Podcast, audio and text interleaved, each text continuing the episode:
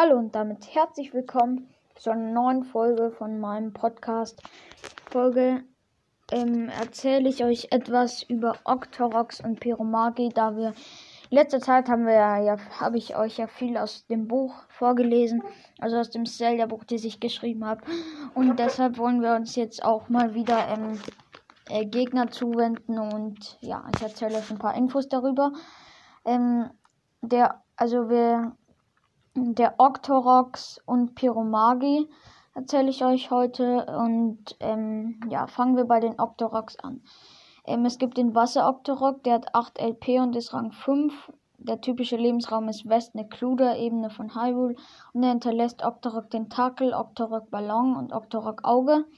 Dann der Wald Octorok, er hat 8 LP wie die anderen und, 5, und Rang 5. Also alle Octoroks haben 8 LP und Rang 5.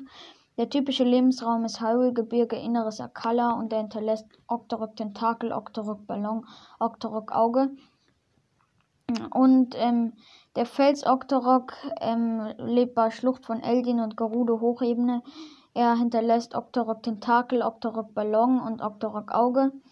Und der Schnee-Octorok ähm, lebt bei Gerudo Hochebene, Tabanta Grenzland und hinterlässt Octorok Tentakel, Octorok Ballon und Octorok Auge.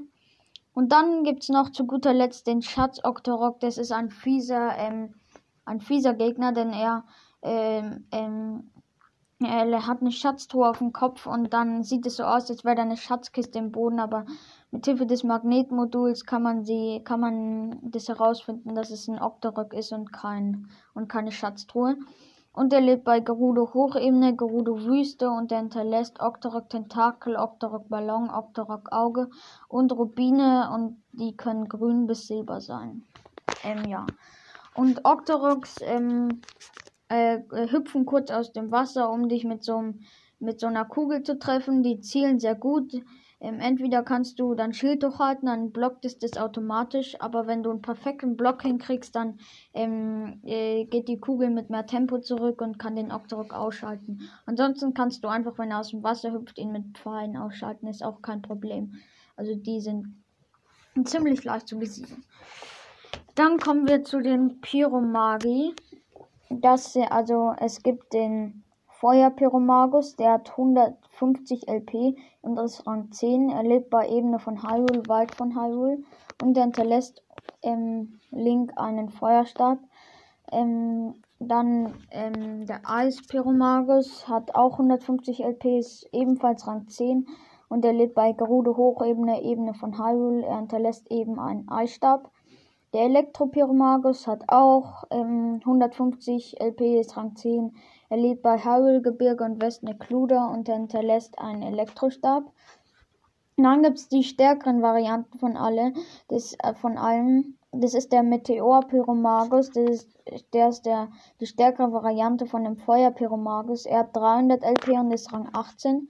Er lebt bei Ebene von Hyrule und Schlucht von Eldin und er hinterlässt einen Meteorstab, wenn er gekillt wurde. Dann der Polarpyromagus ist die stärkere Variante vom Eispyromagus. Er hat auch 300 LP, ist Rang 18 und er lebt bei Ebene von Hyrule und Hebraberger und er hinterlässt ebenfalls einen Polarstab. Und dann noch zu guter Letzt der Donnerpyromagus. Das ist wohl der gefährlichste. Äh, warum, das erkläre ich euch gleich. Er hat 300 LP und hat, ist auch Rang 18. Er lebt bei Ebene von Hyrule und Tabanta Grenzland. Und er hinterlässt einen Blitzstab. Also, ähm, Eispyromagus und Feuerpyromagus kann man jeweils äh, mit einem äh, Elementpfeil ausschalten. Also, ähm, das heißt, Feuer, Feuer und Meteorpyromagie kann man mit einem Eispfeil sofort ausschalten und Eis und Polarpyromagie kann man mit dem Feuerpfeil sofort ausschließen, ausschalten oder auch mit dem Bombenpfeil, glaube ich.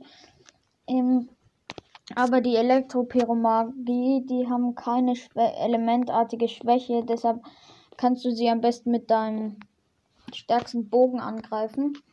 Und äh, wenn du, wenn du auf der Erde bist, also und äh, mit einer Nahkampfwaffe den Pyromagus hauen willst, dann am besten mit einer Lanze, die hat große Reichweite und du kannst ihn dann von unten hauen. Ja. Wenn dir und wenn du ihn in den Kopf triffst, dann stützt er zu Boden, da kannst du ihn auch ähm, endgültig besiegen. Ja, das waren jetzt so die wichtigsten Infos über Octorox und Pyromagi. Ich hoffe, es hat euch gefallen und ihr könnt die Strategie, also wie man die Gegner besiegt, leicht anwenden. Also bei den Gegnern ist es noch sehr leicht, aber zum Beispiel bei Leunen oder so ähm, wird schon etwas, naja, etwas nicht, aber schon, also schon viel stärker sein. Also da müsst ihr wirklich defensive Kampftechniken beherrschen. Aber dazu, also über Leune mache ich, würde ich auch noch eine Folge machen. Ja, wo ich euch den typischen Lebensraum, was die hinterlassen und so alle Infos erkläre. Ja, das war's jetzt schon mit der Folge. Ich hab, hoffe, sie hat euch gefallen und ihr hört weiter meine Folgen an. Ja, ciao.